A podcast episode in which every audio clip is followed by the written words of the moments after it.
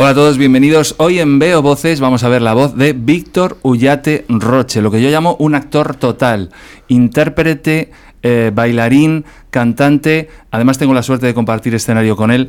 Eh, muchísimas gracias por, estar aquí, Víctor. Gracias a ti, Antonio. Es bueno, un placer. Eh, me gustaría que me contaras tu travesía en el desierto para convertirte en lo que te has convertido ahora, te lo, acabo, te lo acabo de decir antes de ponernos a grabar. Para mí eres un actor que trabaja mucho de verdad, con el corazón, con un sentido del humor buenísimo, con mucho ritmo, bailas que te cagas y cantas de puta madre. Eh, y tú vienes además de una familia de dos apellidos ilustres, que son Víctor Ollate y Carmen Roche. Cuéntanos eh, cómo ha sido nacer con ese legado, también con ese peso, eh, y cómo te has convertido en lo que eres, porque se supone que tú venías predestinado a ser bailarín clásico, ¿puede ser? a ver, yo rehuía mucho de la danza, porque la danza me ha dado mucho, pero me ha quitado mucho también. Evidentemente, eh, mis padres estaban trabajando, la danza requiere mucha, mucho sacrificio y, quieras que no... Eh, oye, ¿podemos quitar esto, tío? Sí, quítatelo, quítatelo, sin problema. Pues eh, requiere mucho sacrificio la danza y, mm, y bueno, y mi, mi, padre, mi padre pues estaba ausente, evidentemente, porque no, no tenía, se separaron mis padres cuando yo era muy pequeño eh, y, bueno, pues eh, yo estaba un poco perdido. Mi madre también trabajaba mucho para sacarnos adelante y entonces la danza vino un poco de rebote, porque yo me sentía muy solo en casa. Entonces, eh, cuando, cuando tuve 14 años decidí empezar a bailar y ahí ya me empezó a gustar. Y, eh, y, luego me apasionó, me apasionó, quería entrar en la compañía de Maurice Béjart, quería seguir un poco los pasos que había seguido mi padre, había visto la compañía de, Maurice, me encantó.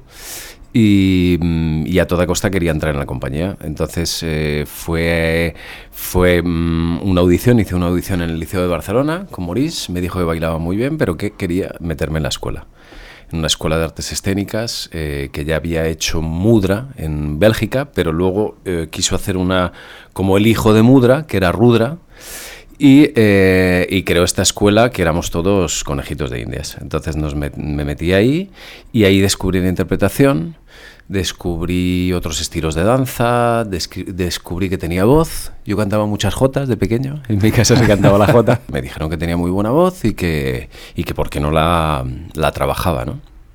Y entonces eh, me apasionó, me apasionó por completo, entonces ya de repente ya no, no solo quería bailar, ya quería, quería que todo partiera de la interpretación, ¿no? Y, bueno, eh, me gustó tanto que me, un buen día me dijo Maurice, eh, hice un, trabajo de clase y me, y me cogió Maurice y me llevó al despacho y me dijo, Víctor, eres muy buen actor y vas a tener una carrera estupenda. Y le dije, y le dije ¿sabes qué, Maurice? Quiero dejar la danza. Y me dice, pero ¿cómo vas a dejar la danza, Víctor, después de tanto, tanto esfuerzo, tanto trabajo? Eh, dice, primero baila en mi compañía y luego ya, y luego ya haces lo que te dé la gana, ¿no?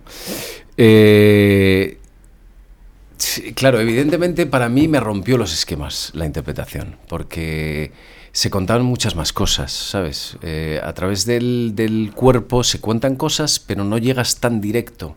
No sé, no es tan directo el mensaje.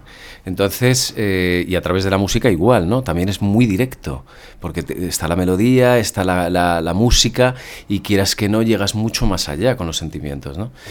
Y entonces, eh, bueno, em, me apasionó y ya quería hacerlo todo, quería hacerlo todo y no centrarme en la danza. Eh, aparte yo tenía un hándicap que era que yo era, eh, era bajito, entonces claro, eh, para bailar en Europa pues tienes que tener una, altura, mínimo un 80, ¿no? Entonces mm, mis padres no me, no me dieron ese, ese, legado, ¿no? o sea, no, no, teníamos los genes, ¿no? Entonces, pues bueno, dije dije, pues mira, ¿qué puedo hacer de mi vida? ¿Qué puedo hacer de mi vida y que no siempre esté mm, juzgado? Mm, eh, pues, pues, pues eso, porque evidentemente es hacer parte de una familia eh, que lo ha conseguido todo en la danza, pues, pues es, es, eh, es duro, ¿no? Yo tenía que encontrar mi camino y mi camino lo encontré a través de la interpretación. Entonces, terminé la escuela allí y estaba un poco perdido, porque aquí en España no, eh, no habían musicales prácticamente, ¿no? Se hacían, se hacían muy pocos musicales. Entonces eh, me metí en una escuela de interpretación, estuve, estuve estudiando con Coraza durante un año, luego me metí en Leighton y eh, ahí, em, justo en ese momento, cuando iba a empezar la escuela, me llamaron para un musical. Me llamaron para hacer West Side Story. Y, eh, y, bueno, y a raíz de ahí pues ya empalmé un musical con otro y, bueno, me dediqué más hacia el mundo del musical, ¿no? Pero eh, mi inquietud era seguir trabajando como actor. Entonces, eh, aquí en España el, ser artista de musical es como que eres aprendiz de todo y maestro de nada, ¿no? Entonces, eh, eso era una cosa que, a mí yo decía, ¿pero por qué? Pero si tú tienes que estar en el escenario defendiendo un personaje, tú eres actor ante todo, ¿no? Claro. Luego tienes las diferentes herramientas para poder, o sea, para poder transmitir, pero evidentemente todo parte, parte de, la interpretación, de querer contar una historia y, que sea creíble tu personaje, ¿no? Entonces mm, me quise centrar mucho en el tema de la interpretación. Entonces ya empecé a hacer teatro más de texto y, bueno, y lo he ido compaginando. Ha sido, ha sido complicado porque, claro, eh, el tema de las etiquetas es, es, eh, es tremendo, ¿no? Claro. Y sobre todo en este país, que que quieras que no... Em, es pequeño. ¿Eh? Todo, quiero decir que es pequeño, todo el mundo se conoce, no tienes mucha, mucho sitio donde esconderte, ¿no? Eh, porque antes de que sigas hablando eh, de cómo encontraste tu camino a partir de que entraste en los musicales y de repente la interpretación se convirtió en el centro, mm, porque has dicho que estuviste con Maurice Bellac y todas esta, estas escuelas, también me gustaría que me contaras en qué países tú de pequeño, por qué países has estado deambulando, porque no siempre ha sido solo España, ¿verdad? No, yo, bueno, yo he estado en, eh, pues fui a hacer, estuve con la compañía de, de Lindsay Kemp y estuve, hice una gira por Londres, o sea, por eh, todo el Reino Unido, estuvimos en Escocia, eh, luego hicimos una gira por Japón también, todo Italia, me lo recorrí todo Italia y bueno, em, también me fui a hacer un curso de comedia del arte. ¿Y, tú dónde vivías? ¿Viviste en Bélgica, en Francia o siempre en España? Yo vivía en España. Yo, o sea, nací en Bruselas. Eh, de hecho, estuve hasta los seis años en Bruselas. Y mis padres se vinieron a vivir a España. Mi padre vino a dirigir la compañía del Ballet Nacional y entonces ahí nos vinimos todos. Y entonces eh, llegamos todos a España y yo me me criado aquí me crié aquí, lo que pasa es que luego en cuanto me fui, me fui a estudiar fuera, eh, a la escuela de Maurice, que fue en Suiza, y ya de ahí pues eh, empecé a, a intentar moverme por diferentes compañías lo que te decía, ¿no? Que, evidentemente que la danza, los bailarines en Europa son muy altos. Entonces yo me iba, me fui a las compañías que me gustaban y eran todo bailarines de un 80 mínimo. Entonces dije, no encontraba mi lugar y para hacer de bufón en un ballet, ¿sabes? En los ballets, pues tampoco, tampoco me, atiraba, me, me, me tiraba, ¿no? Entonces entonces, pues bueno, eh, volví a España y, decidí dedicarme a la interpretación. Y eso que hablas de, porque las bailarinas no necesitan medir 1,80, todo lo contrario, a lo mejor, ¿no? O sea, ¿hay, entonces unos estándares físicos para el ballet clásico? Sí, sí, sí, totalmente. cuéntanoslo, porque me, o sea, lo había escuchado, lo había oído, pero nunca de manera concreta he sabido cuáles son. Porque yo, por ejemplo, tú has dicho que con 14 años empezaste a bailar, yo con 14 años me acuerdo que medía 1,85, pesaba 100 kilos y tenía un 47 de pie. ¿Podría haber entrado en la compañía de Maurice Bellac?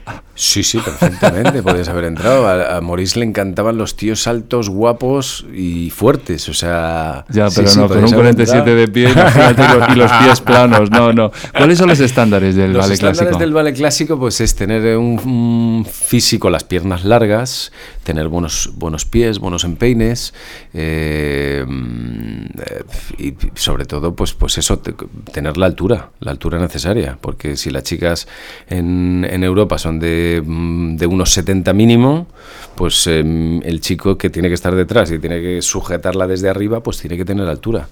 Pero tus padres sí que fueron primeros bailarines, ¿no? En sí. Porque ellos se conocieron en la compañía de Carmen Ávila, he creído, creo. No, ellos, ellos hicieron la escuela de María de Ávila. En, Eso, María de en Zaragoza en Zaragoza, que era la maestra, la maestra de maestros, una maravillosa maestra, y ahí se conocieron. Se conocieron y tal desde chiquititos, creo que tenían siete años, ocho años, y ya de ahí mi padre se fue a la compañía de Maurice Besar, estuvo 15 años en la compañía y mi madre pues estuvo en la compañía de Antonio, luego se fue a Portugal y luego fue a la compañía de Maurice. ¿Y coincidió con tu padre después porque ya estaban separados, no? Coincidió con mi padre. Mi padre era muy bajito, era muy era como yo. Lo que pasa es que eran otros tiempos eh, luego mi padre dice que lo pasó muy mal en la compañía por, por ser bajito, porque, mm, porque evidentemente como, como a Maurice le gustaban los tíos altos y fuertes y guapos, pues claro, mi padre no cumplía esos estándares. Entonces, eh, bueno, estuvo durante 15 años haciendo pequeños papelitos hasta que de repente descubrieron en él que tenía un actor también dentro. Y entonces ahí le creó, creó un ballet que se llamaba La Guete Parisien, que era un ballet que era la vida de Maurice que hacía desde bebé, que se, tuve yo la suerte de verlo bailar. Que yo lo vi en el Palacio de los Deportes y me acuerdo que me quedé loco. Me quedé loco de ver, de ver a mi padre eh, haciendo de niño pequeño. Entonces yo creo que por ahí me viene también la vena artística, ¿no? Porque yo decía, es que esto es un juego.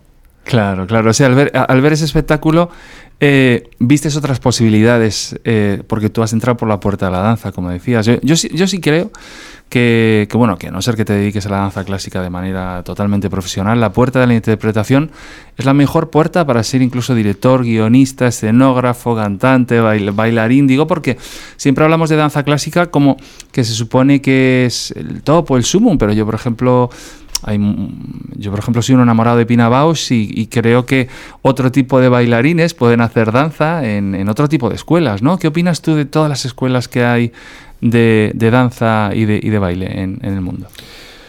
Bueno, hay escuelas muy buenas que le dan mucha importancia a la, interpretación. Eh, hay escuelas que no le dan ninguna importancia y yo creo que es un error. Es un error porque el bailarín tiene que, tiene que interpretar, tiene que ser intérprete también. Y entonces, ¿qué pasa? Que cuando, cuando el bailarín llega a interpretar es ya demasiado mayor. Entonces ya el físico ya no lo tiene igual. Eh, evidentemente eh, hay mucho pudor en el bailarín y si ya desde chiquitito le estás eh, enseñando a interpretar, pues ¿qué pasa? Que cuando tenga 20 años ese chaval va a estar abierto a, aprender del director y, a, darle lo que necesita el director, ¿no? Claro, tú eres un actor, yo cuando te conocí en el Romeo y Julieta que hicimos en el Teatro Español, eh, me llamó la atención porque claro, yo digo, hostia, que viene Víctor Ullate Roche, eh, a ver si va a ser un divo, a ver si nos va a cagar el espectáculo, a ver si va a decir, no, yo aquí. Y sin embargo vi a alguien con una... Eh, con un entusiasmo brutal de aprender, cuando claro, además yo creo que también venías, porque bueno, eso no lo has contado, pero tú has sido director de un programa de televisión de fama, ¿no? Eras el director de la academia, ¿no? Fama a bailar, yo creo que también estabas compaginando con tu trabajo en televisión, que era eh, un reality de danza que estaba muy bien, ¿no? Ahora tú luego nos contarás ese episodio. Eh, y, lo que más me, me, gustó y me sorprendió es que le pedías algo constantemente a Olga Margallo, que dirigía el espectáculo, anotaciones para seguir profundizando en el personaje. Y cuando estabas perdido, no solo no lo escondías, sino que a veces te cabreabas. Decías, yo no quiero seguir haciendo esto. Yo me acuerdo en un monólogo lo que tenías cuando te ibas a suicidar con Julieta. Y dices, es que no entiendo por qué digo esto, quiero saberlo. Y e, es alguien que no, no te conformabas, aparte de tener un sentido estético de lo que estabas haciendo, no te conformabas con decirlo de manera mecánica. ¿Eso de dónde lo sacaste? Porque has estado con Leighton y eh, aquí entrevistamos a Juan Margallo y dice que Leighton le dio esa necesidad de encontrar su propia verdad cuando está con un personaje? Pues mira, yo le debo todo a mi maestro de interpretación. Era un maestro que tenía en, Rudra, que era francés. Y la verdad es que ese hombre me, me, lo enseñó todo, me lo enseñó todo.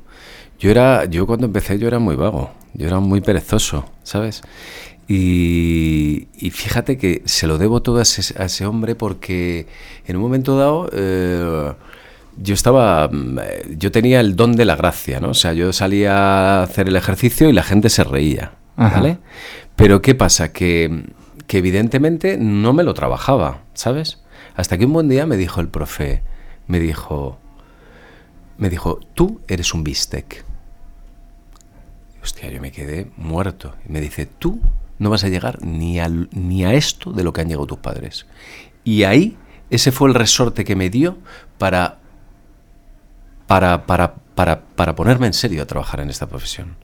O sea, desde aquel, desde el día siguiente yo empecé a, yo empecé a hacer todos los personajes que me acuerdo que estábamos haciendo los animales, que le di un puñetazo cuando salí de la clase, salí con un cabreo y le di un puñetazo a una pared, ¿vale? Me rompí los tres nudillos, me, me, pusieron una escayola hasta aquí O sea que fue psicofísico, ¿no? Dijiste, Sí, voy a romper dije- esta eh, inercia que tengo de que como todo me sale a la primera, soy gracioso. Pero hay una cosa que no he entendido.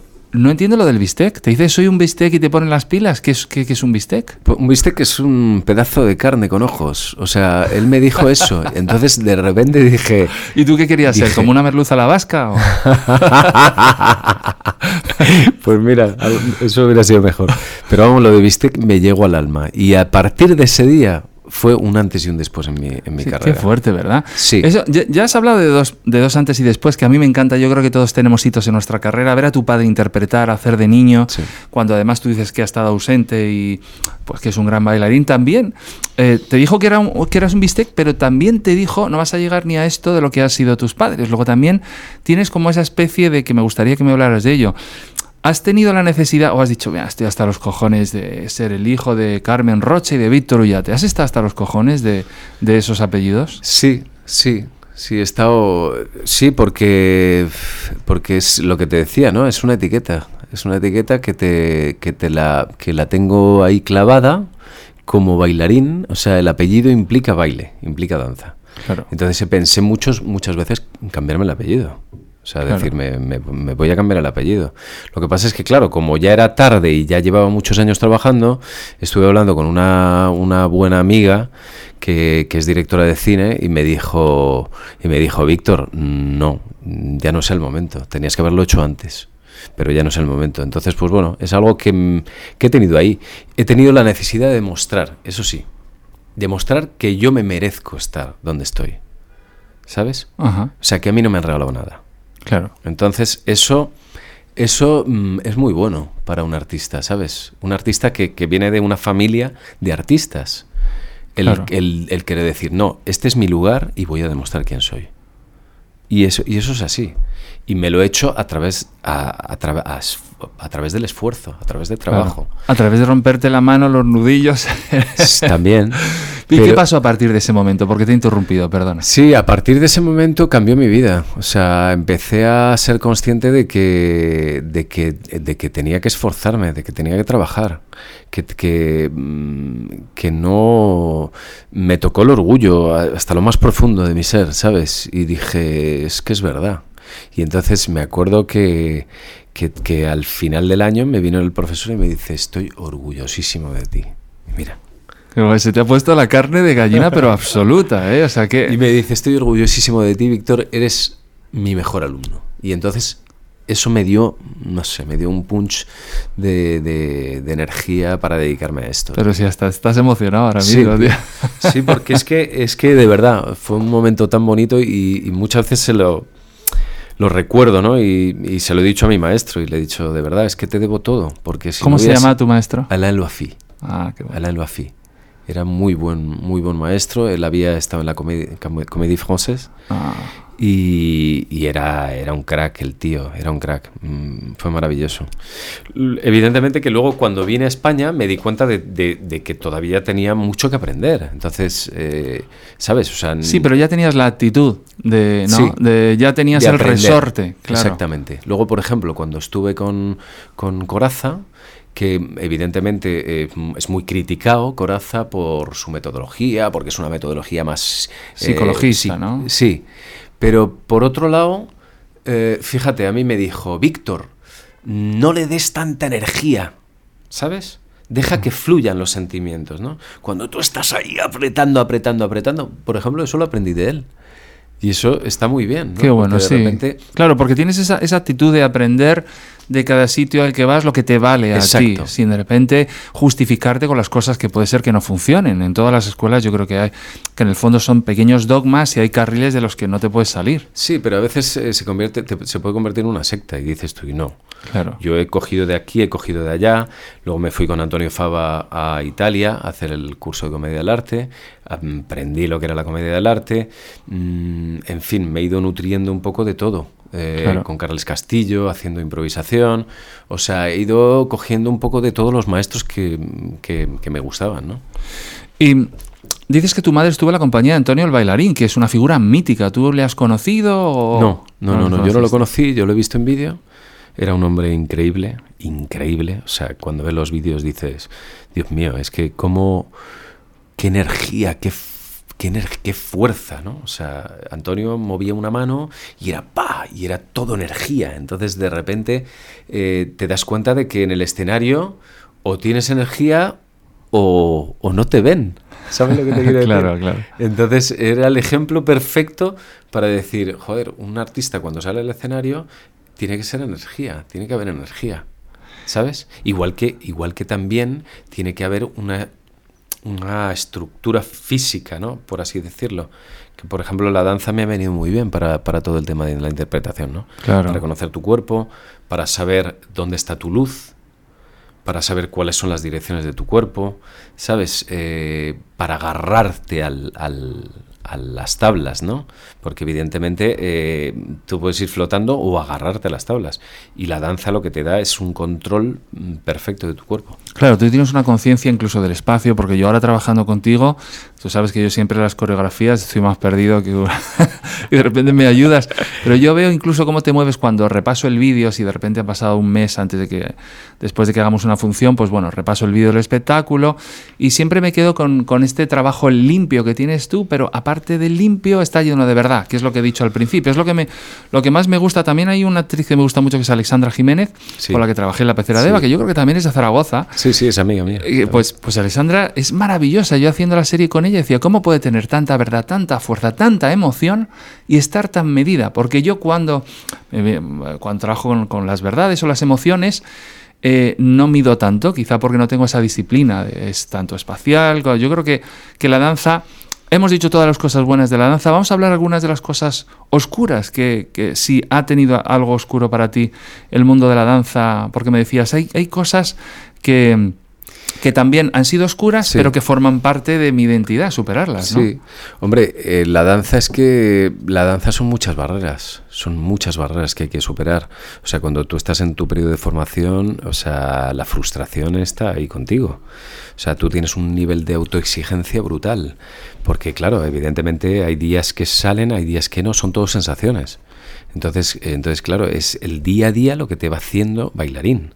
Entonces, claro, eh, pero pasas por mucho, mm, por muchas barreras. La barrera del cansancio, o sea, de la pereza, ¿no? De, de lo que hablaba esto en el espectáculo de, Sí, de del otro gran teatro otro gran teatro del mundo, que, que yo decía, hostia, es que esto es, es así, es como lo cuentas tú, ¿no? O sea, la pereza hace parte del ser humano. Entonces, mm, vencer esa pereza y levantarte aun con dolores, estar hecho polvo y levantarte y irte a clase a entrenar, eso es, eso es eh, heroico, por así decirlo, ¿sabes? Claro. Porque tienes que centrarte mucho en, en- en todo eso para poder conseguir el- tu objetivo. Luego, eh, los miedos. Pues estamos llenos de miedos, llenos. Entonces es como... uf, es muy duro. Mm, Luego, luego el coordinar tantas cosas a la vez. La el tema de la coordinación en la danza es, es, la, es la leche, porque tienes que coordinar desde la punta del pelo hasta el, el dedo gordo del pie. O sea, todo. Y todo tienes que pensar en muchas cosas a la vez. Es como un- para un matemático, ¿no? Que supongo yo que, que, que está pensando en muchas cosas a la vez para crear su fórmula. Pues eso te da una, un poder de concentración que no te lo da otra cosa. Por eso para mí es muy importante que los chavales que se preparan hoy en día que estudien danza. Porque eso, eso les va a dar una capacidad de, de, de autoexigencia y de disciplina que no te lo va a dar otra, otro arte escénico. Claro, ¿y cuáles son los peligros de que la danza clásica se apodere de ti en vez de que tú te vayas apoderando, como dices, día a día de la, de la danza clásica? Porque bueno, yo tengo en la cabeza, que no sé si son exageraciones, pues el Cisne Negro de Aronofsky, Sí. o tengo Momento Decisivo con Shirley MacLaine y Anne Bancroft, son películas maravillosas. Las zapatillas rojas que te las pones y estás bailando y no te dejan, ¿no? Al mismo tiempo tengo un americano en París, que tú me recuerdas mucho a Jim Kelly, siempre que te veo me acuerdo de Jim Kelly. Qué maravilloso. Eh, eh, eh, es maravilloso porque parecía a Jim Kelly, Fred Astaire y Charisse, toda esta gente parecía que era fácil, o sea, que era como un gozo bailar. Claro. ¿Cuáles son los peligros de que la danza se apodere de ti? Están también los clichés de que fumas mucho, estás constantemente mirando tu cuerpo, eres muy delgado, hay mucha competitividad con otros bailarines porque pueden quitarte el puesto. ¿Todo eso es real? Eh, no, hay mucho compañerismo. O sea, todo eso son... eh, clichés. Sí, son clichés, son clichés. La verdad es que la gente aprecia mucho y sobre todo, eh, por ejemplo, yo con mis, mis compañeros, ¿no? Cuando, cuando, cuando estaba bailando, ellos valoraban mucho mm, lo bien que me lo pasaba bailando. ¿Vale? Para poder llegar a, a pasártelo bien bailando, tienes que pasar todas esas barreras. O sea, porque evidentemente es tan difícil eh, controlar el equilibrio y controlar el espacio y controlar todo, que hasta que no lo tienes todo muy amarrado, no puedes empezar a disfrutar. Claro. Entonces, claro, para, para, eso tienes que tener un control absoluto. Claro, son como las catas en karate. Yo que he hecho karate, que siempre me decían, tienes mucho yin y muy poco yang, porque eres, haces el movimiento bien, pero de, de deslavazado. Eh, y, y, hemos hablado de esta parte ¿no? de la danza que yo creo que, aunque tú seas un actor, un actor total, para mí eres un actor total, igual que hay una película de, de Schwarzenegger, ¿cómo se llama? Desafío Total. Total Recall. Total Recall. Igual que para mí eres un actor total y, y hemos partido la danza porque fue tu, tu, tu puerta de entrada. Antes que, de que sigamos con los musicales y, y la interpretación propiamente dicho, me gustaría que me contaras un par de anécdotas, eh, pues una más divertida y a lo mejor otra menos divertida de, de, tu, de, de, tu vida, dos o tres que tengas por la danza. Por ejemplo, tú alguna vez me has hablado de Lindsay Kemp y me gustaría que me contaras si se puede, ¿eh? o sea, lo que, sí, tú, sí, lo que sí. tú decidas, pero, Buah, pero es que con Lindsay Kemp me he reído mucho cuando me has contado cosas de él, ¿no? Sí, sí, sí, o sea, lo, lo de Lindsay Kemp es tremendo. Lo de Lindsay, Lindsay a ver, Lindsay que era un, era un loco, era un loco del teatro, él, él, él tomaba muchas drogas, ¿sabes? O sea, él se fumaba sus porros, pero así, o sea, de, de 10 centímetros cada porro, ¿no? Yo me acuerdo cuando iba a recogerle al camerino, que yo iba, a, iba a, a ponerle la ropa y tal, él me estaba esperando con un canutazo que no veas. Él además decía que siempre la mejor época de la compañía era cuando habían tomado tripis cuando se mmm, tomaban tripis. Claro, que es súper peligroso, ¿no? No es que vaya yo de curilla, pero tomarte pero, tripis te puede despertar, ¿no? no, no o es controlado. Como... No, una vez le cortó a una... O sea, estaba con una espada, porque le gustaban mucho las espadas, y le cortó, la, le cortó esta parte de la nariz a una, a una espectadora de la primera fila. Hostias, o sea, ahí los seguros se pondrían, claro. O sea, te imagínate, estaba loco, estaba loco. Eh, yo le pillé en la época, ya era mayor, y le pillé en una época que no bebía. Él era alcohólico también. Ajá. Y no bebía, pero eh, de repente mmm, se le viró la cabeza y empezó a beber. Empezó a beber y, el, y bueno, y un buen día me acuerdo que, que, estaba, estábamos haciendo Cenicienta y la, una de las hermanastas se tenía que cortar el dedo y todos los soldados hacíamos así. Y mirábamos entre cajas. Total, que veo a Lindsay salir del camerino con la peluca así torcida, con todos los pelos así revueltos, con todo el maquillaje, con una con una borrachera brutal.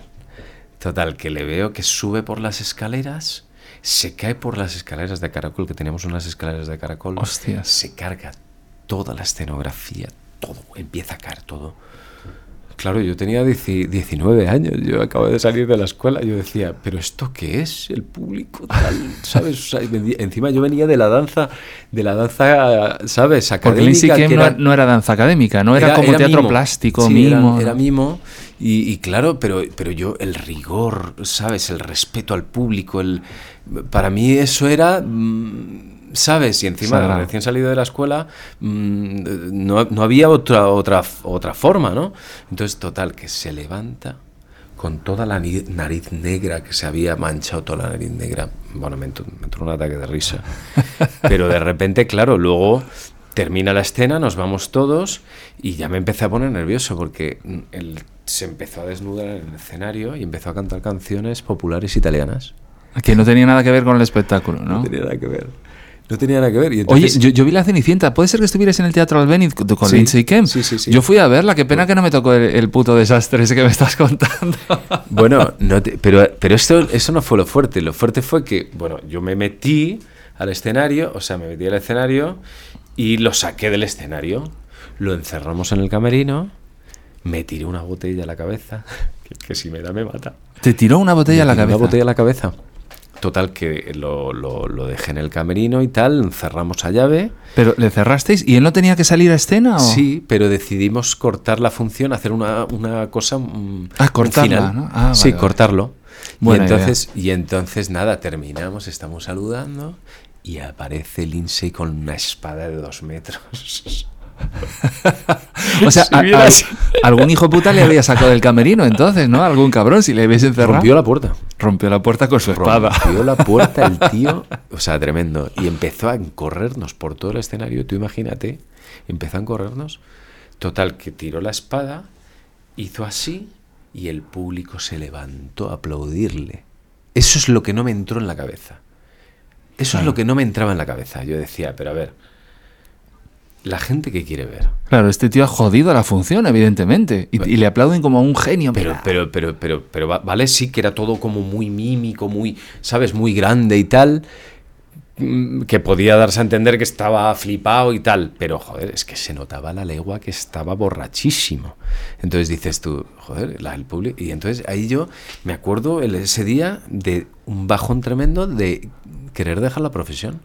Claro. Porque los había visto al público en súper entregados, aplaudiendo, y yo decía, pero esto no puede ser. Esto no es lo que yo estoy, estoy estudiando, ¿sabes? Claro. estado estudiando todos estos años, ¿no? Claro. Entonces me acuerdo que eso fue como decir, hostia, yo quiero hacer esto. ¿Quiere- ¿Esto es lo que quiere el público? Eh, ¿Circo?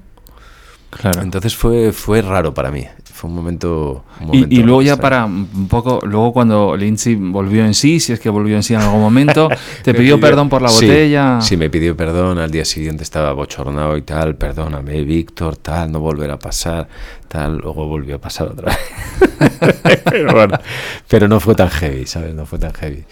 Y luego otra anécdota que fue muy graciosa, que de repente eh, nosotros llevamos, los bailarines, llevamos suspensor. Ajá. Entonces, ¿qué pasa? Que el suspensor, cuando lo llevas muchas horas, que está humedecido, te hace... eh, Heridas, ¿no? Rozaduras. te hace rozaduras en la ingle, pero unas rozaduras tremendas. Total, que estaba en, estaba en Escocia. Total, que digo, digo, mm, paro el ensayo y digo, ¿puedo puedo ir al baño un segundito? Total, que me voy al baño y no tenía nada para ponerme.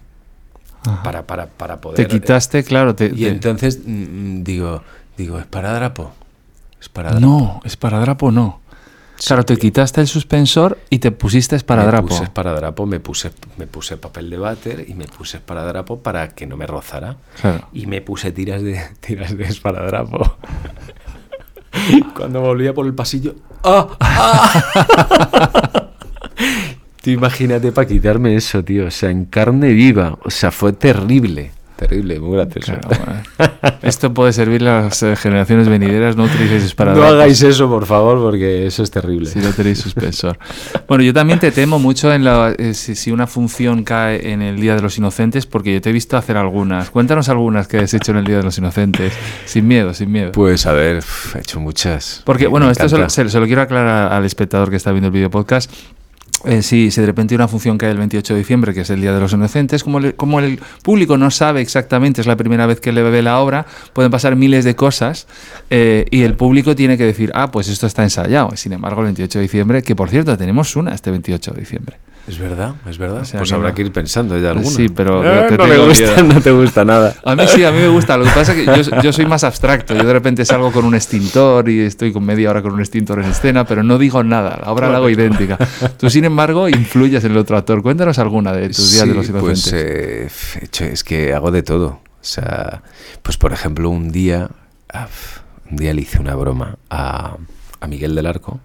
Estábamos haciendo el Te quiero, eres perfecto, ya te cambiaré. Ajá. Y entonces hacíamos una escena de urinarios, ¿no? De a ver quién la tenía más grande, no sé qué, y empezamos a cantar, yo que soy el más macho, ¿sabes? Sí, sí, sí. Total, que al final del- de la esta yo empezaba a saltar como un loco y le meaba el pantalón.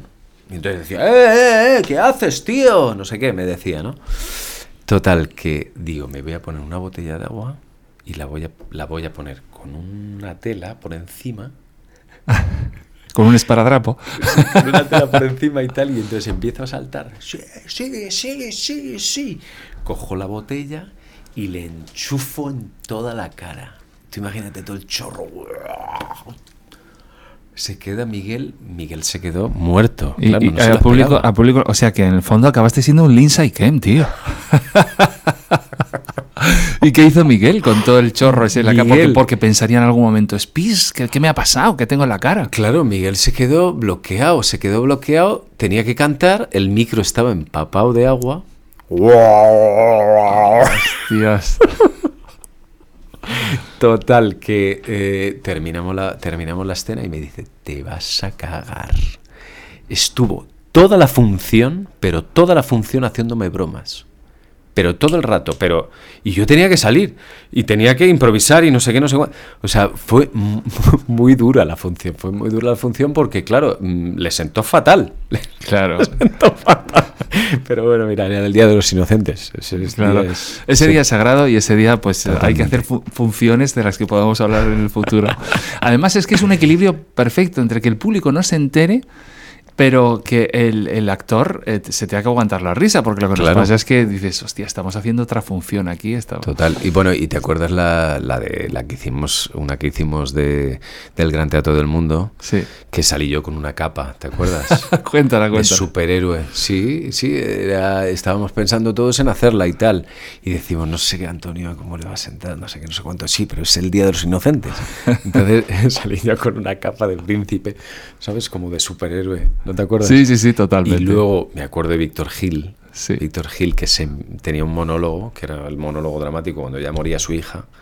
Que era un, mo- era un monólogo tremendo, súper emotivo y que habló de, de- de las De la- muñecas de Pin y Pon, ¿no? La muñeca pop- eh, sí, de, la, chochona. La chochona. Sí, sí. Entonces, claro, nos empezamos a reír todos. Bueno, aquello fue. Estábamos todos muertos ahí riéndonos. Qué risa. Claro, que son los momentos, ¿no? Yo siempre le digo a mi hija cuando me dice, oye, eh, muchas veces es una profesión de supervivencia, es muy precario el teatro. Y yo nunca le puedo decir, eh, no te dediques a esto, porque a mí siempre, no solo he encontrado un grupo humano siempre muy especial, gente muy preparada a nivel intelectual, a nivel... mm, además con esa ilusión, porque hay una cosa en teatro que pasa, que yo no sé si pasa en otras profesiones, y es que siempre empiezas de cero. Cuando empiezas un espectáculo, empiezas de cero. Da igual que en el anterior te hayan dado un Goya o un Max, eh, en este empiezas otra vez de cero y puedes cagarla. Eh, ¿Qué opinas tú del...? Porque también tú y yo sabemos que hay cosas eh, malas en la profesión, eh, en el sentido de que es- tienes que estar demostrando constantemente, a no ser que llegues a un nivel, que, que puedes hacer el, el siguiente papel. ¿Cómo llevas tú el, el mundo de los casting, de conseguir trabajo, de estar en nuevas compañías, nuevos proyectos? Es duro, es muy duro. Es muy duro. El tema de los castings es, es- psicológicamente es, es jodido. Es la parte chunga de la profesión porque mm, evidentemente tienes que controlar los nervios y esa es, esa es, eh, pues hay casting que no te salen bien por culpa de los nervios, ¿no? Entonces, Claro. eh, entonces claro que te estén juzgando y te estén juzgando por lo que estás haciendo ahí siendo que muchas veces no saben hacer los casting, porque hay mucha gente que, que no te sabe el relajar, eh, Claro. sacar lo mejor de ti, ¿no? Entonces, entonces de repente lo pasas mal. Yo ya tengo mi propia forma de prepararme el casting. ¿sabes? Cuéntanos. Sí, yo, yo me preparo, me hago un- la agenda del día y entonces me preparo, hago la programación neurolingüística y me preparo psicológicamente. ¿Qué es programación neurolingüística? En, explícanos. Es escribir en positivo lo, cómo quieres que te salga el casting. Y entonces se cumple. Muchas veces se cumple. Evidentemente tienes que trabajar, ¿eh? O sea, Claro. quiero decirte, si tú no vas con la lección aprendida... mm, Da igual la te- PNL, ¿no? Claro, exactamente. Pero, pero si, si tú mm, dices, venga, vo- voy a ir a saco a por esta prueba y me lo voy a preparar a conciencia y luego te haces esa programación neuro- neurolingüística, pues evidentemente que mm, y vas a dar mucho más de, de- de ti. ¿Cómo sería un ejemplo de programación neurolingüística y quién te enseñó a ti esa técnica que no la conocía? Pues mira, es, eh, esto es un curso que, que daba José María Doria, que era un, un- hombre muy culto y que, sabe mucho de esto. ¿no? Entonces esto era un curso que hizo mi tía. Mi tía está, es, es una mujer que estudia sintergética y, y bueno, eh, y entonces, pues bueno, en un momento dado yo estaba mal psicológicamente, estaba, estaba hundido, estaba, estaba mal. Y en ese momento ella me dijo, te voy a dar un tesoro. Hazlo cuando tú creas conveniente. ¿Cómo se llama tu tía para Mi buscarla? tía se llama Felisa Ullate. que es la hermana de, mi- eh, de- de- de mi padre. Y entonces, eh, que para mí es una persona súper importante en mi vida. Y entonces me dio esa, esa, esa programación, que era una programación de transformación de las emociones. ¿Vale? O sea, te hablaba de, de cómo dar el paso hacia a, a querer cambiar todo a positivo. ¿Sabes? Ajá. Y entonces, eh, en, ese, en ese proceso de 40 días, habían unas, unos cuentos de sabiduría oriental donde tú te lo llevabas a tu, a tu propia experiencia, ¿no? Ajá. Y entonces tenías que hacer unos ejercicios por la mañana y unos ejercicios por la noche. Tenías que hacer una agenda del día donde tú le dabas un, un título al día. O sea, trabajabas mucho con la imaginación, ¿no? Y, lo, y puedes pedir lo que te dé la gana, pero siempre en positivo, ¿vale? Por ejemplo, ¿cómo titularías un día de un casting? Pues eh, un día de un casting, pues lo titularía, por ejemplo, El universo está conmigo. Eh, y luego te tienes que hacer eh, diferentes afirmaciones, ¿vale? Como por ejemplo, eh, van a alucinar conmigo. Ajá. Mi talento va a florecer y las palabras del texto aprendido van a fluir por mi boca y va a llegar mi mensaje y la emoción va a llegar a su corazón. Y sigue contándome, o sea, tú, tú de repente... tú, tú hazte cuenta que lo que quieren ver ellos es un tío seguro de sí mismo, que si el director te va a pedir y te va a intentar mm, eh, Rascar. ¿no? rascar donde te quiere rascar, quiere ver a un tío sano mentalmente. Si tú vas allí con la actitud de Claro. aquí estoy yo. Me lo sé. eh, Me lo sé. Me lo sé. Y además me he dicho a mí mismo que vosotros vais a flipar con lo que voy a hacer. Exactamente. Entonces, ese es mi objetivo. Y como lo he escrito, lo tengo aquí. Claro. Entonces llegas ahí y, y no hay tu tía. O sea, no hay- de verdad, o sea, yo he hecho, he hecho casting que he salido de ahí y he dicho, joder, es que he dado el 100%, no, no, no me he guardado nada. Lo que yo tengo el miedo es que esas afirmaciones, o ¿cómo le llamarías tú? Eh, el- Eh, afirmaciones, sí. esas afirmaciones, tú te las digas, pero tú no te las creas. ¿Cómo te ayudas a creerte unas afirmaciones que a ti mismo te has dicho? Como por ejemplo, hay gente que dice, no, tengo que ser feliz, porque muchas veces el pensamiento positivo también está lleno de vendehumos y de charlatanes, ¿no? Sí. Eh, a ver, mm, cuando, tú, cuando tú te pones a trabajar, eh, a prepararte el casting, o sea, tienes que estar, eh, tienes que estar en contacto con el universo. ¿Sabes lo que te quiero decir? O Claro, sea, el y a mí universo- esa palabra me suena rara. El universo, es que el universo está contigo. O sea, quiero decirte, tú has nacido para algo. Y yo soy así. O sea, mi alma es única. Es única. Y entonces, eh, quiero decirte, no soy como mil personas más. Mi alma es única. Y yo me voy a proteger. Y si tú quieres ver mi alma mm, verdadera, Claro, tu esencia, ¿no? mi esencia, la vas a tener. O sea, quiero decirte, te tienes que mentalizar de que, de que, de que tú, em, de que eso es- está hecho para ti.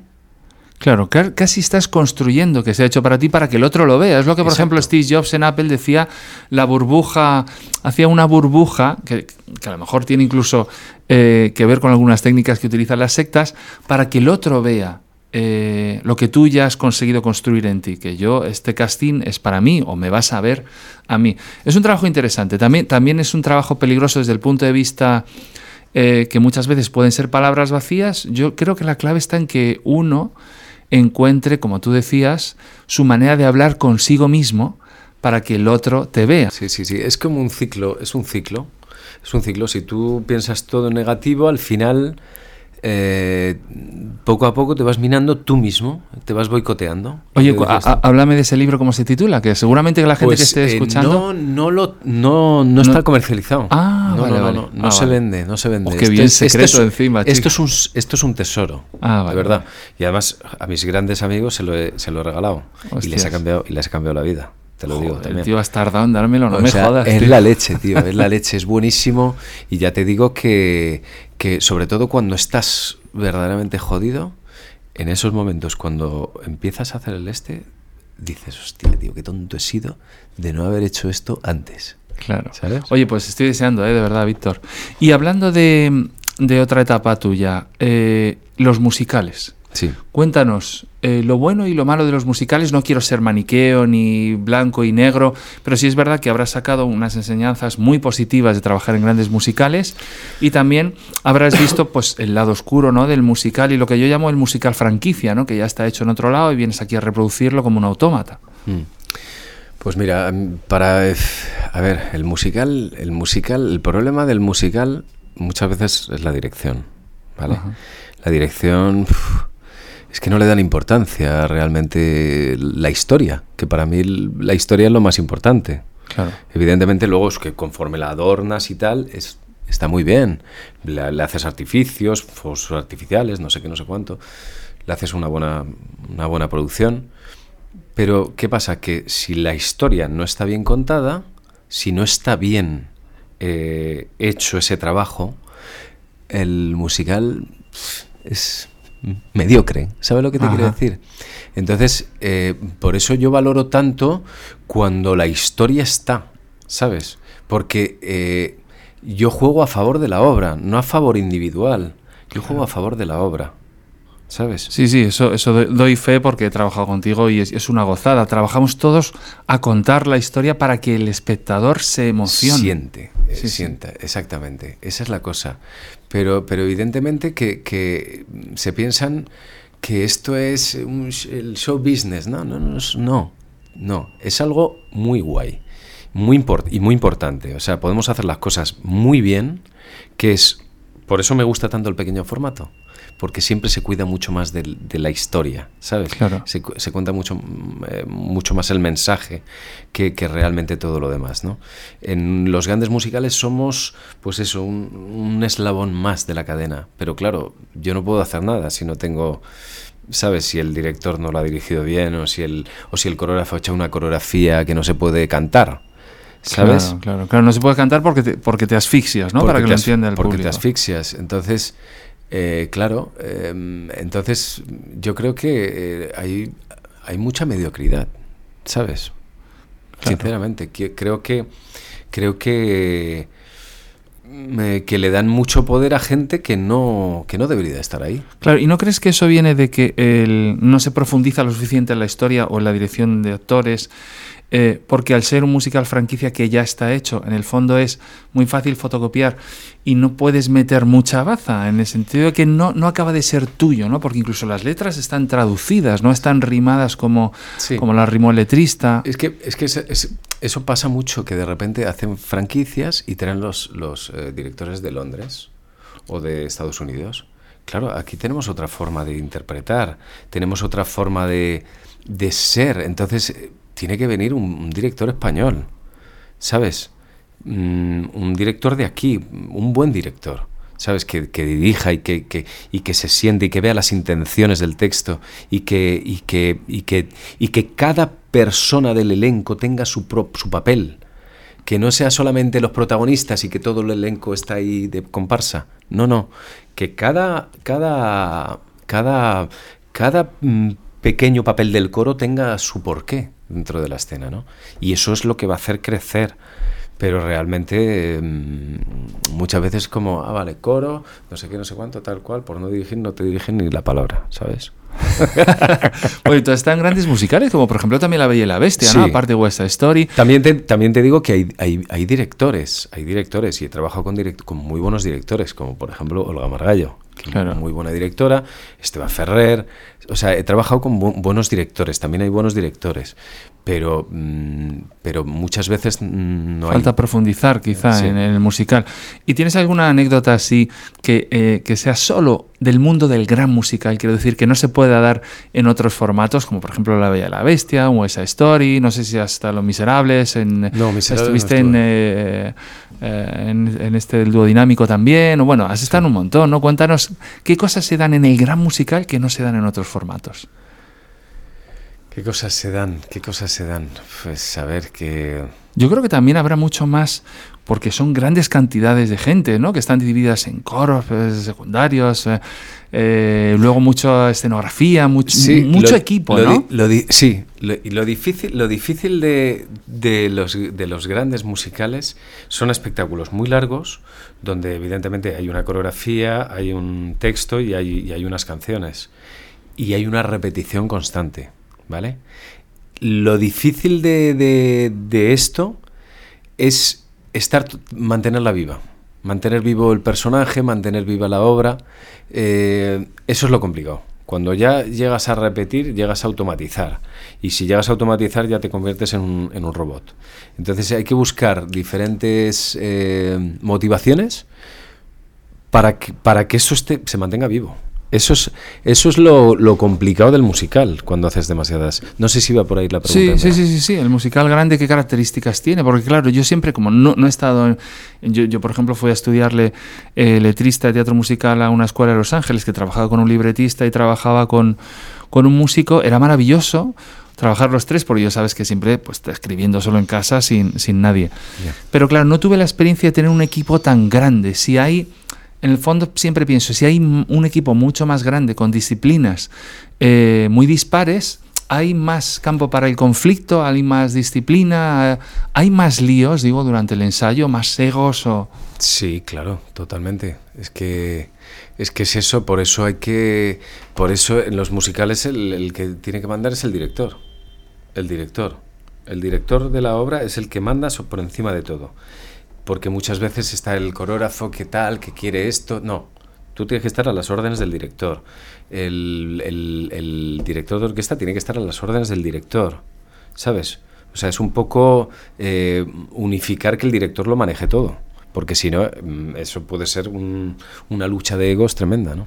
Claro, y fíjate, eso me acuerdo de, por ejemplo, hay un musical, tú has estado en West Side Story. West Side Story es Jerome Robbins que dijo, este musical es mi coreografía.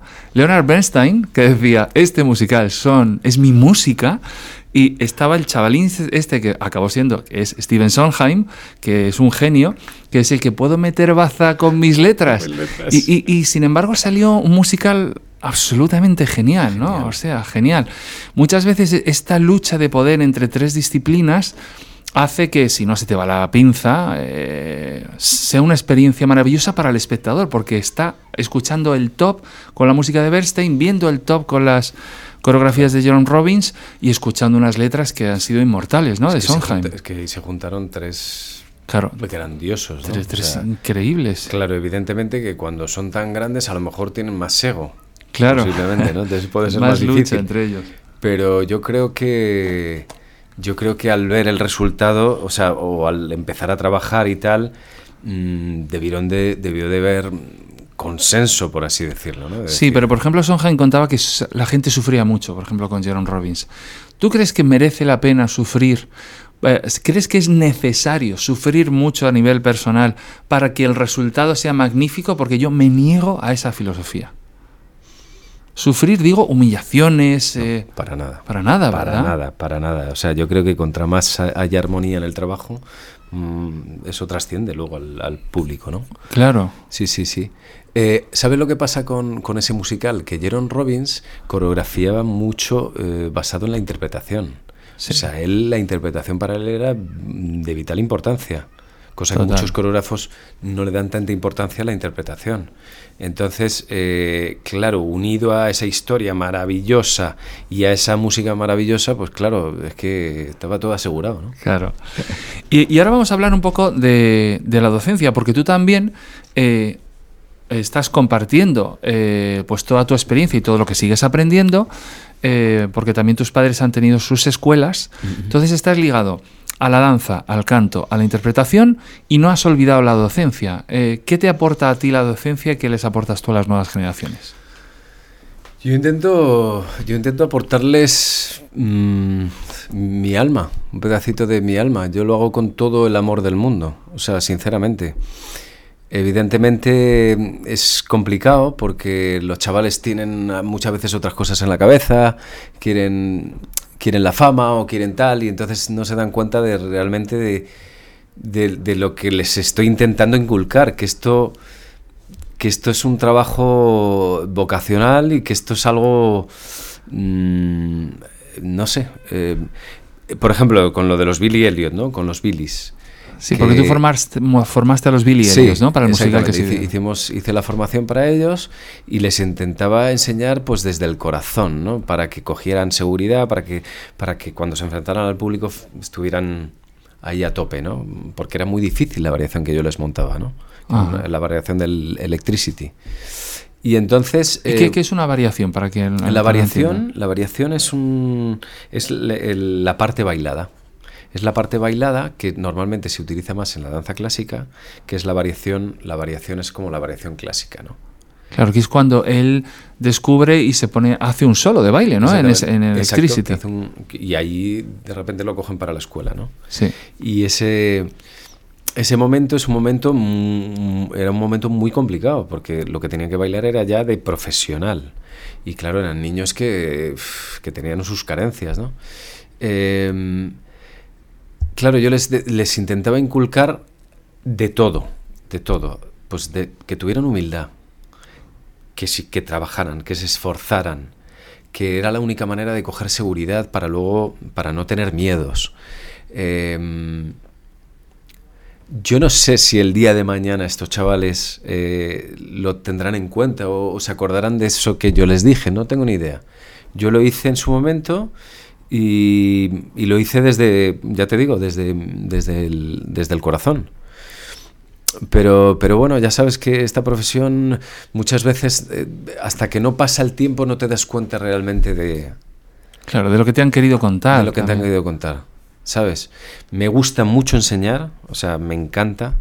Y me encanta, me encanta cuando veo los progresos de la gente, cuando veo gente sana, ¿sabes? Mm, trabajando. O sea, me- la verdad es que me hace muy feliz. Es una de las... mm, quizás no me hace tanto, tan feliz como interpretar, pero es una de mis parcelas que la tengo ahí. Claro, que es como un deber, ¿no? Un duty que tienes ahí. Sí. Quiero decir, yo ahora también eh, voy a compartir con nuevas generaciones. Yo creo además que las nuevas generaciones ahora tienen una dificultad añadida para los que queremos enseñar, porque yo también he estado pues, en, en Escaena, en tu Sí, escuela. sí, sí. Y, y es que si, por ejemplo, hoy te abres un TikTok y a los tres meses ya tienes 50.000 seguidores, que no es difícil para un chaval de incluso de 15 años, eh, es muy difícil que cuando vea un teatro con 200 butacas, si él tiene, eh, hace un baile en TikTok y le están viendo 200.000 personas al día, hay como un choque, como un abismo, como decir, tengo mucho más público, incluso en, e- en esta digitalización de mi propia, de mi propia expresión artística, porque puede ser un baile. Yo sigo muchos TikTokers que bailan, que me gustan mucho, de claqué y de tap en TikTok, y, y digo, claro, esta gente tiene eh, millones de visualizaciones con, con sus vídeos. ¿Por qué se van a meter en un teatro? ¿Por qué se van a meter en...? Entonces es... ¿Verdad? Eh, eh, lo que hablabas tú de, de la fama instantánea casi que, que, que provocan muchas veces la- las redes sociales. Y a veces te piden en los castings cuántos seguidores tienes en Sí, tus cuentas. Sí, sí, sí, sí, es terrible. Es Claro. terrible porque prima eso antes que, que- que sea un buen artista, ¿no? Y O que sea, tu desarrollo, tu crecimiento. Porque la puta es que tú, de repente, es verdad que puedes haber conseguido medio millón de seguidores en Instagram, por lo que sea, sí. pero no te da tiempo a crecer quizá como artista, ¿no? Entender. Un artista tiene que pisar el escenario, eso está claro. Tiene que, tiene que enfrentarse a un público. O sea, una cosa es tener una cámara delante y otra cosa es mm, probarse encima de un escenario. Ahí es donde se, se ve si, eres- si es un artista de verdad o no. Claro, y en cuanto a tu maduración vital también te puede volver un poco gilipollas, pero ha pasado siempre, cuando no existía estas redes sociales, pues de repente eres el protagonista de una serie y eras un niño, ¿no? De repente estabas en, yo que sé, en Verano Azul Sí. o en Farmacia de Guardia, o sea, siempre ha pasado y, y yo creo que, que, que- que teniendo padres con una cabeza muy amueblada o gente Exacto. que te ayude muy alrededor. está- Totalmente, tener, tener los pies en la tierra. Yo siempre se lo digo a los alumnos, le digo, tienes que tener eh, un equilibrio entre tu parte emocional, ¿sabes? Y tu, eh, tu parte mm, personal, por así decirlo, y tu parte artística, ¿sabes? Que haya un equilibrio, porque es que si no se te va la olla, se te puede ir la olla.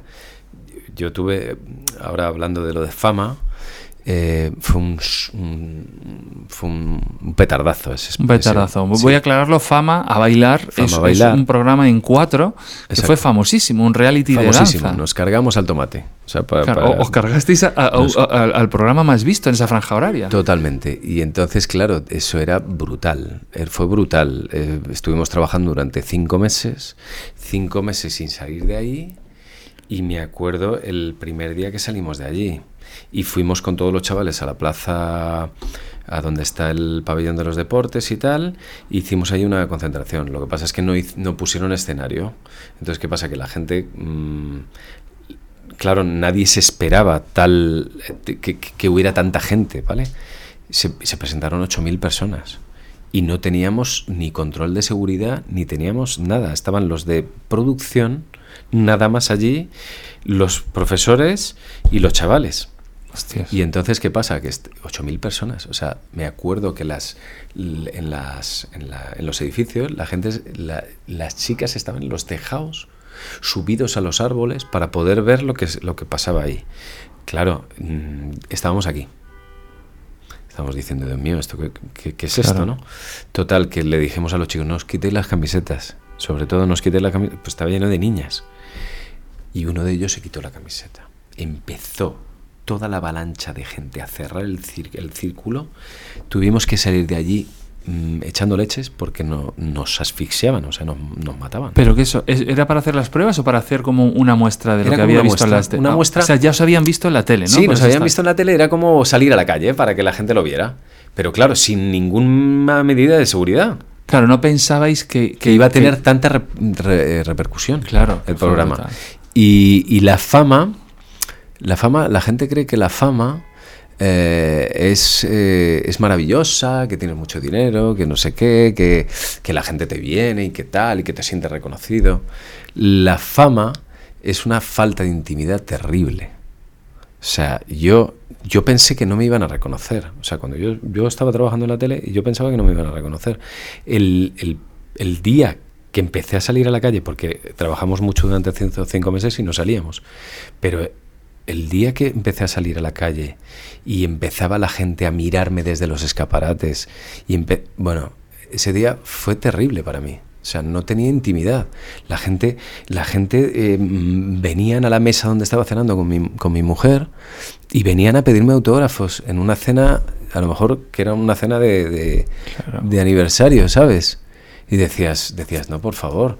Pero claro, tienes que. Mm, tienes que, ser majete. las formas y tal. Pero dices tú, pero, pero es que es que no, no es todo oro lo que reluce, ¿no? Entonces la fama, me, vale, yo ya era mayor y yo la supe gestionar, pero para los chavales que son jovencitos, eh, si no tienen lo que dices tú, si no tienen una familia que les apoye, que, que, que les haga tener los pies en la tierra, es muy fácil que se te vaya la olla, ¿eh?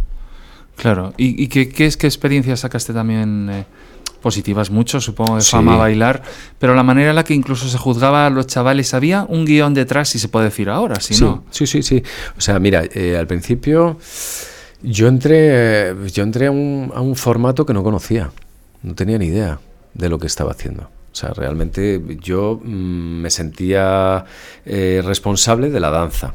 Claro. ¿Vale? De cuidar la danza, de que se vieran todos todas las disciplinas, que hubiera una hermandad entre ellas, ¿vale? Ese era, ese era mi cometido y poder ayudar a los chavales en, todo lo que pudiera.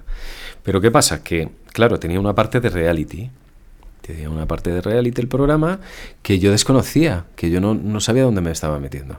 Entonces yo llevaba un pinganillo y cada vez que iba a hablar con los chavales me decían, no, no hables con los chavales, no sé qué, no sé cuánto, porque es contenido. Y decía yo, joder, pues entonces, ¿cómo coño les ayudo?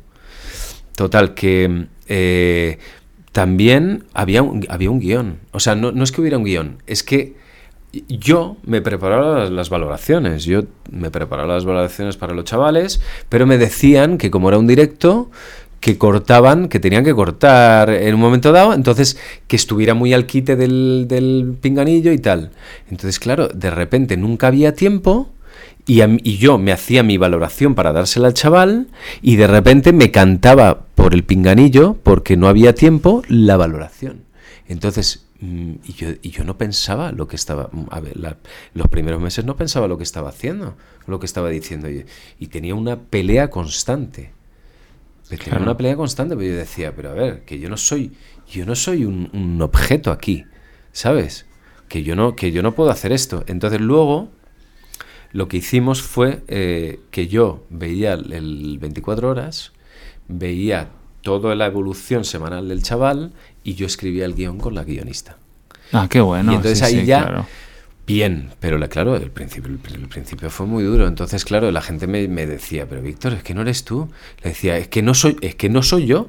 Es que tú imagínate que mi mente va por un lado y, mi, el pinganillo por el otro. pinganillo por otro. O sea, yo decía, pero ¿dónde me he metido? ¿Dónde me he metido? Hasta que me hice mi lugar ahí y ya dije, no, yo no soy un objeto, eh, yo quiero escribir mis valoraciones, si eso las cortas, si vamos, si vamos mal de tiempo y hay que ir a publicidad, tú me las cortas y tal, pero yo voy a escribir mi, mi valoración. Claro, yo creo que, que, el problema ahí es que no os formaron en la parte reality. Quiero decir, que os cogen por vuestro conocimiento profesional, pero luego tienen, yo creo, que, que haber como una especie de formación en, mira, el, el, show business, el entretenimiento viene también por esta parte y tenéis este papel. Entonces, eh, claro, es, es, un aprendizaje yo, de todos. Y yo tenía el papel del, del, del juez encima, tenía claro. el papel del juez con lo con que tú, tú, me conoces, con lo cercano que soy yo, claro. sabes que era, era muy duro el, el, el, el, estar ahí, ¿sabes? Claro, hacer como de como de Zeus extraño. Un... Exacto. Sí, porque muchas veces se juega con que el juez tiene que hacerle pasar mal en directo al chaval mm. para que salga alguna Totalmente. emoción. Pero fíjate que, que lo que funcionó del programa realmente no fue el reality. No fue el reality. No, no. Bueno, el reality funcionó por la frustración de los chavales, por lo que se vive dentro de la danza, pero no porque hubiera un juego, una estrategia, una estrategia como hay en otros programas. Claro. No, no había un jefe que, dij- que dijera, ahora eh, dile esto, ahora dile lo otro. No, en ese programa no. Estaban las frustraciones de los chavales que se enfrentaban al trabajo diario y de ahí salía el reality. ¿Sabes lo que te quiero decir? Sí, sí, O sí. sea que realmente eso es lo bien que, hecho, y eso es lo que le gustaba a la gente. Claro. Eso es lo que no se dan cuenta que es, es lo bonito de ver esta, de esta profesión. Ver a la gente enfrentarse a, a- a sus propias frustraciones, a sus miedos y, y que los vayan superando, ¿no?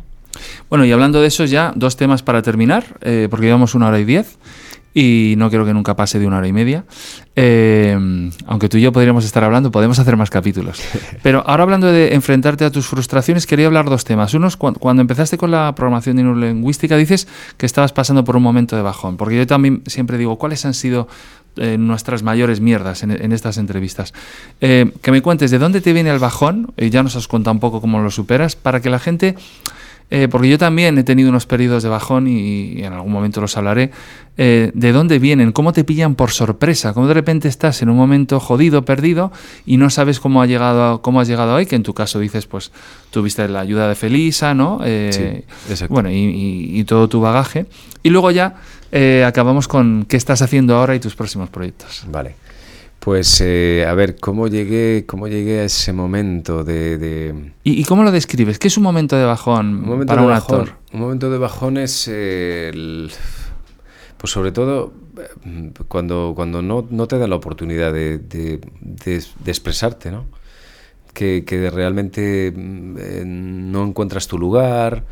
Eh, esos son los, lo- ese momento de bajón es, fuerte, ¿no? Luego también tu carga eh, familiar, por así decirlo, eso también mi familia ha sido muy de, ¿sabes? O sea, cada uno ha tenido, ha ten- tenido mucho carácter. Entonces yo siempre me he definido como el antagonista de la historia, ¿no? Yo siempre me, me he visto ahí viéndolas venir. Mi hermano, mi hermano era hiperactivo. Mi, mi, mi padre era un eh, genio de la danza y estaba ahí eh, haciendo, haciendo, creando su ballet y todo, y, mi, madre, pues mi madre sí, mi madre me inculcó todos los valores y todo, pero claro, también eh, mi madre se tiraba todo el día trabajando, ¿no? Entonces, quieras que no, yo era un niño bastante so- solitario, ¿sabes? Entonces, quieras que no, mm, todo eso hasta que hasta que lo superas, hasta que de repente dices tú, "Uf, eh, yo, por ejemplo, tuve que ir con un psicólogo, ¿sabes? Claro. Tuve que tratar con un psicólogo y me hizo ver y me hizo recuperar la, la, la relación que tenía con mi padre, ¿sabes? Porque no, no tenía relación, no nos hablábamos, por así decirlo, ¿no? Entonces, eh, eh, luego en mi casa todo era, claro, al ser mi hermano hiperactivo, pues era todo un caos mi casa, ¿no? Entonces, eh, quieras que no, eh, sí, en esos momentos me sentía bastante bien de cabeza, que bastante bien de cabeza ha salido para todo lo que he Totalmente, vivido, ¿no? sí. Pero, pero eso te acompaña toda la vida, ¿no? Te acompaña toda la vida. Entonces, el- por ejemplo, yo la autoestima siempre la he tenido bastante tocada, ¿no? Entonces, pues bueno, eh, por eso, por eso te digo que a mí el, el tema de, mi tía fue muy, muy importante para mí, porque era una persona ajena a toda esa guerra familiar que tenía. Y entonces eh, me ayudó mucho en un momento dado, ¿no? Me, me dio este secreto y gracias a esto pues eh, evolucioné muchísimo como persona. Porque en ese libro te habla de, del perdón, te habla del amor, te habla de la amistad, te habla de, del trabajo, te habla del dinero, te habla de todo. Entonces, quieras que no, te, te hace evolucionar como, como, persona. Claro, y sin, sin tener que mm, rechazar todo lo que te ha pasado, sino incorporarlo y poder ponerlo en su sitio, ¿no? Colocarlo. Porque claro, tus padres en el fondo, cada uno ha sido medalla de oro al mérito de las bellas artes, cada uno por separado, premios nacionales de danza, quiero decir sí. que, que, en ese sentido es, es una montaña rusa de, de grandes artistas, ¿no? Eh, o sea, que, que, has hecho un trabajo, yo lo llamo, cuando, has entrado, digo, la travesía eh, por el desierto eh, de alguien que ya tiene heredado a, como familia grandes artistas. Yo es que, bueno, salgo de Torrejón de Ardó, de un pueblo donde mi padre es electrónico, mi madre es ama de casa, ya que me cojan en la Resad puede ser en, en el Conservatorio de Teatro el mayor éxito de mi vida. Quiero decir que, en el fondo, tú... Eh, tenías que aspirar a más, aunque tú no quisieras. Es como si estuviera en tu biografía. Que, que, que, que, tuvieras que estar. Y eso no solo es, no, es una, no solo es una injusticia, sino que es algo falso en el fondo, porque cada uno tiene su propio, su propio camino. Yo he tenido la suerte de, de cruzarme contigo, que yo he aprendido mucho contigo, con Nuria también, con el grupo de teatro. Yo creo que los grupos, la convivencia en grupos artísticos, hace que, que, tú crezcas como persona y como artista al mismo tiempo, porque muchas veces van por separado. Muchas veces creces muy rápido como artista, a lo mejor en una escuela con un maestro, y te falta el madurar como persona, que para mí se madura eh, como persona con las frustraciones, como dices tú, y mucho con los grupos, haciendo algo, eh, este viaje en ninguna parte que decía Fernando Fernán Gómez, cuando estás desaparecido en Peñaranda de Bracamonte haciendo un, un sí. bolo. De repente le das mucho valor al público, que es para quien trabajas, y no estás pensando tanto en tu carrera, hay que equilibrar esas cosas.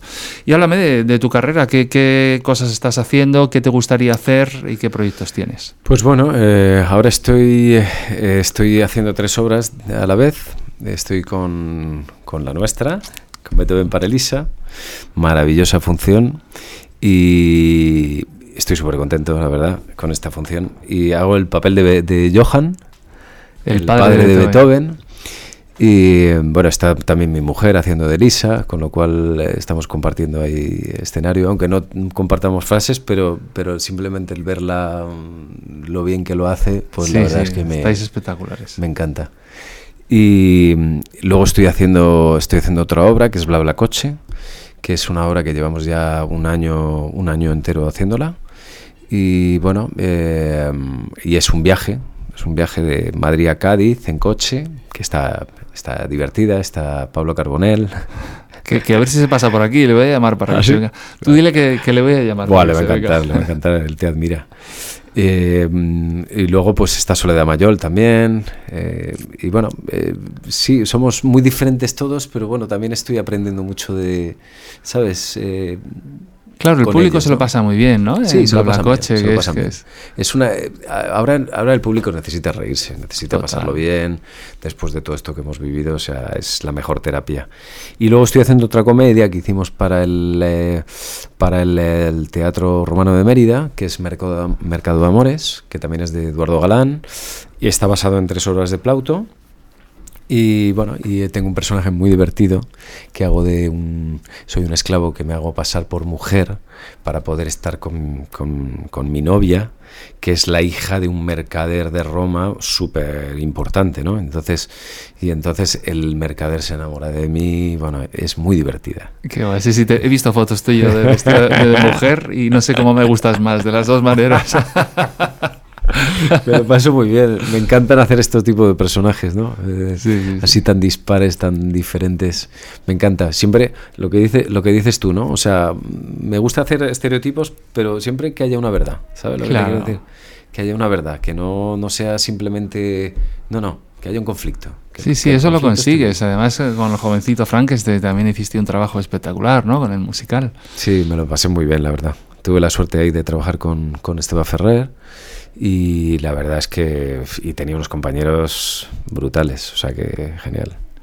Bueno, y para el futuro, porque ya acabamos las, las seguir currando, a seguir trabajando. Seguir trabajando, seguir con la escuela, seguimos con el bachillerato internacional de artes escénicas que, Qué bueno. que estamos llevando.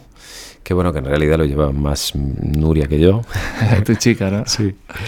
Y luego, pues, eh, bueno, estoy ahí hablando con un amiguete y tal para hacer ciertas cosas y la obra, y una obra que tenemos ahí. Tenemos que hacer que nosotros. tenemos que hacer. Tenemos que hacer nosotros un espectáculo que es muy bueno. Aparte, has traído aquí unos, unos manolos que nos vamos a comer ahora, que son espectaculares. Has dicho cosas muy, muy bonitas en esta entrevista. Ah, a mí has dicho cosas que me han tocado mucho.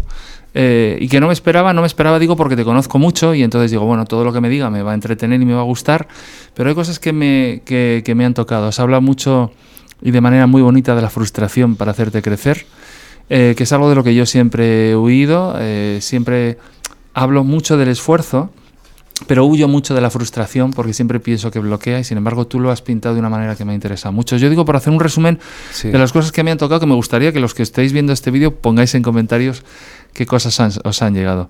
Y, mm, y luego has hablado también de la fama, has- dicho alguna frase maravillosa como que es una falta total y terrorífica de intimidad. Que, que puede parecer un cliché, pero que yo nunca lo había visto así. Puede puede decir, "Joder, te conoce la gente por la calle, no te deja en paz. Pero has utilizado la palabra intimidad y me ha llegado mucho. Porque yo soy muy. Me gusta mucho mi intimidad y, y me gusta mucho la intimidad. Yo creo que es el reducto que tenemos en una sociedad hi- hiperconectada. Y luego también es- eres una inspiración, Víctor, así que muchas gracias de verdad por, Gracias a ti, por, Antonio. haber estado aquí esperemos que estemos muchas más veces eh, Pues sí. por aquí. Sí, sí, sí, genial. Nos vemos en y los que trabajemos muchas veces juntos. Sí, verdad. sí, por favor, que no es, un, de es un placer, es un placer trabajar contigo. No, sí, verdad. sí, lo mismo, lo mismo digo, es que nos hemos encontrado almas que yo creo que nos complementamos muy Totalmente. bien. Así que muy bien, gracias, Víctor. Muchas gracias.